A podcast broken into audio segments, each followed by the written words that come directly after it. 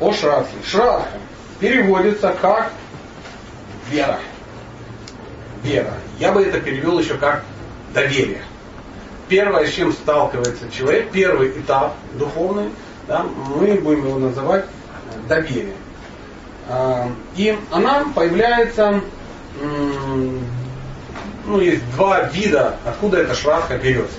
Ну, например, моя шрадха, ваша шрадха или матаджинская какая-то шрадха. Она берется под э, влиянием проповеди, она на санскрите называется Баладут Падита. Ой, Господи, не запоминайте это, тем более не записывайте, сами потом найдете книжки. Это под влиянием проповеди.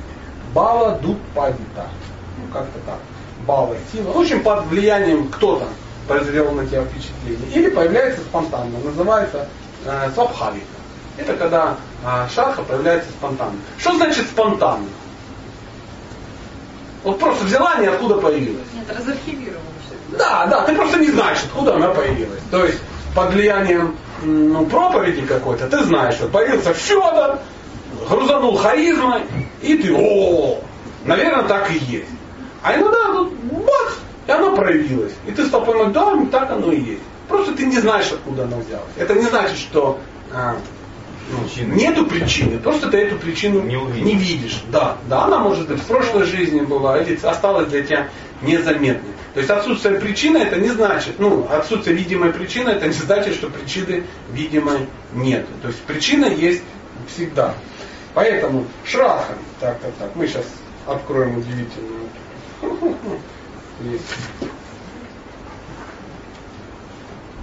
Что это означает?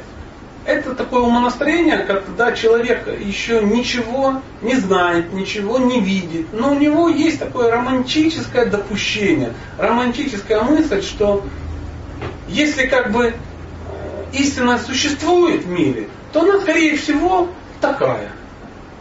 Она не основана ни на чем. Ну просто вау. Ну вот хочу так. Знаешь, вот влюбился. То есть никто ничего еще не объяснил, ты еще ничего не прочитал. Ты вот заходишь и, ой, а это что? Бог. Какой красивый. Какой Откуда ты знаешь, что он красивый? Да? Почему ты вообще решил, что это Бог, тебе какой-то лысый человек, да, сказал, странно выглядящий. Говорит, а это кто? Так это же Шрила Праупада. Шрила Праупада. А кто это? Это вот Ачарья основал. Угу, понятно. Что такое Ачарья основатель, не ясно. Кто такой Шила Прабхупада, непонятно. Ну посмотри, какая у него гирлянда. Прикольно. А это что? Туласи. Туласи, классно. А что такое Туласи? Священное дерево? А, священное дерево. М-м, потрясающе. То есть у тебя хватает благочестия сказать м-м, потрясающе. То есть тебе это понравилось, непонятно почему.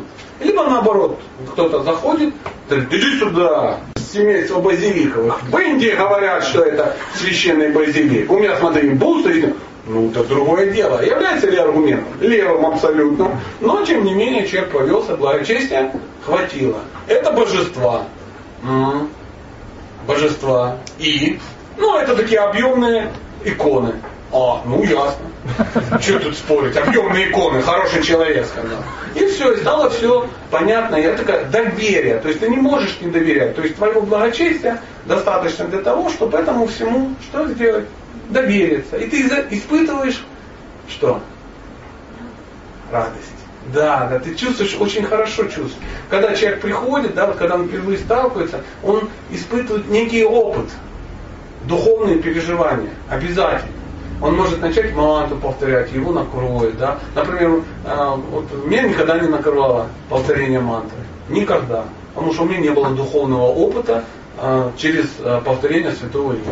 Ну, я повторяю его, ничего, ничего бывает.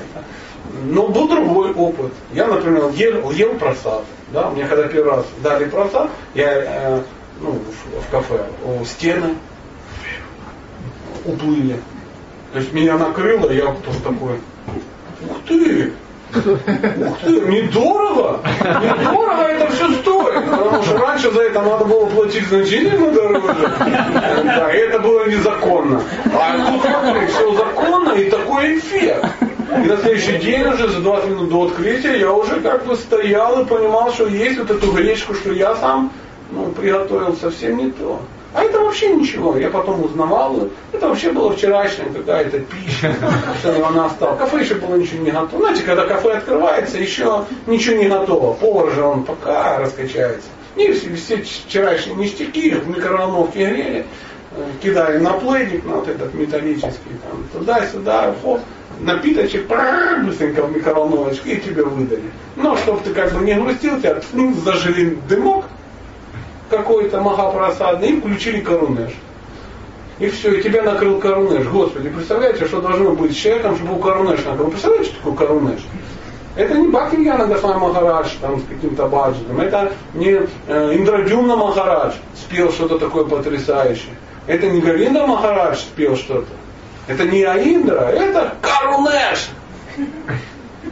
Наберите в интернете, вы поймете, что такие вещи не должны накрывать человека. А они накрыли. Накрыли. Просад, дымок, корунеш. Все, я этот опыт не могу забыть 20 лет, по большому счету. Я понимаю, что это был реальный духовный опыт. Я потом работал в этом кафе, я знаю, туда не добавляют ничего. Что бы ни говорили наши злоумышленники, эти и, ну, недоброжелатели. Это называется шрах.